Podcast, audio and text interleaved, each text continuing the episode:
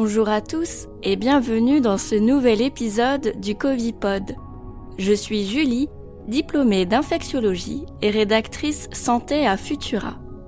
Si vous voulez soutenir ce podcast, n'hésitez pas à vous abonner, à laisser une note et un commentaire sur vos plateformes d'écoute préférées.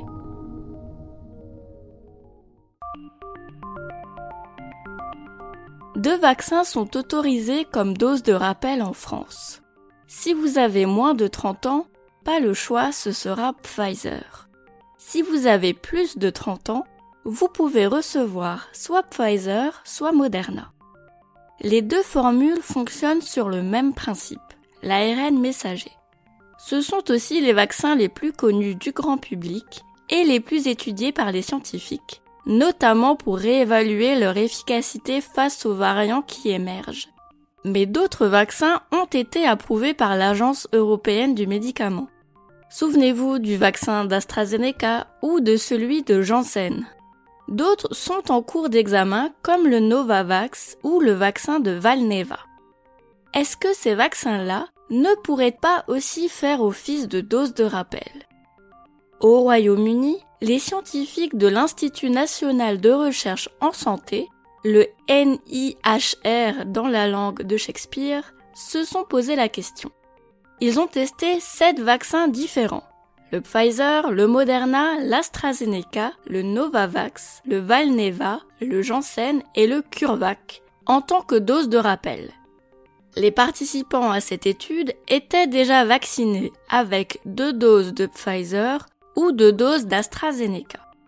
Les scientifiques n'ont pas regardé l'efficacité de chaque vaccin contre les infections et les hospitalisations s'ils sont administrés en tant que rappel.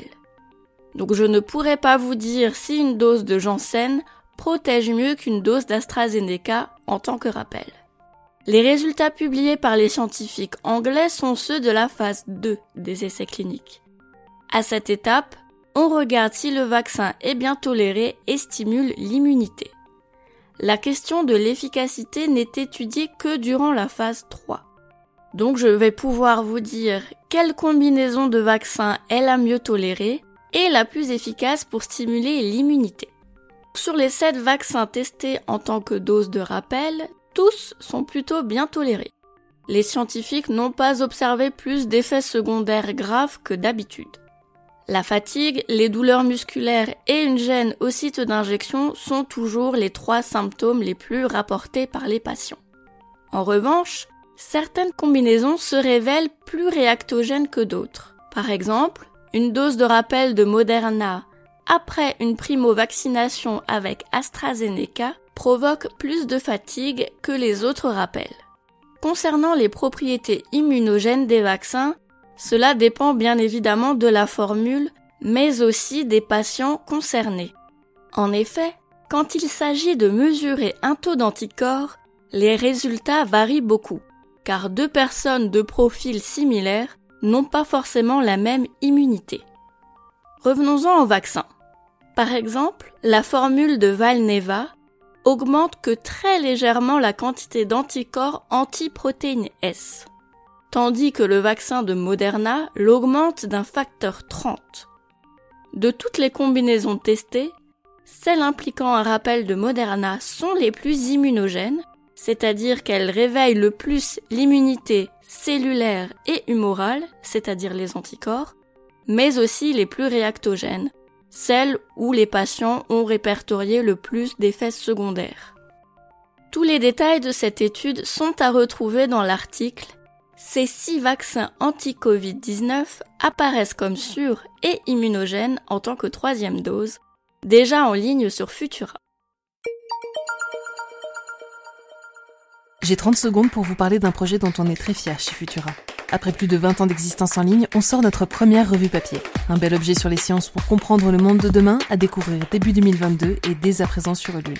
Secret de la Lune, intelligence artificielle, agriculture et thérapie génique, explorer quatre thématiques à travers des enquêtes, des interviews, des tutos et bien plus encore.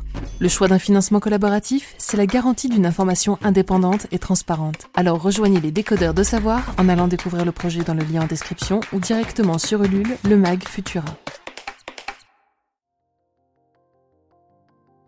Ailleurs dans l'actualité scientifique autour du coronavirus. Le variant Omicron se révèle peu à peu à la science. Des études préliminaires suggèrent que les anticorps neutralisants perdent de leur efficacité face à ceux derniers, d'un facteur 30 environ. Prudence tout de même, ces résultats n'ont pas été relus par les pairs et restent à confirmer par d'autres études indépendantes.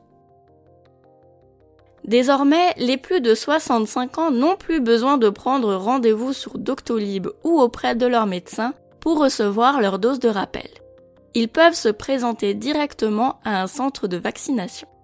Renseignez-vous tout de même sur la disponibilité des doses avant de vous déplacer. Merci d'avoir écouté cet épisode du Covipod. Nous sommes en plein dans la cinquième vague du Covid-19. Les doses de rappel, mais aussi les gestes barrières, sont nos meilleures armes pour en venir à bout. Pensez toujours à bien porter votre masque sur votre bouche et votre nez et à vous laver régulièrement les mains au savon et à l'eau. Pour soutenir notre travail et améliorer notre visibilité, abonnez-vous et partagez ce podcast autour de vous. Vous pouvez retrouver l'actualité scientifique autour du coronavirus sur Futura. À très bientôt!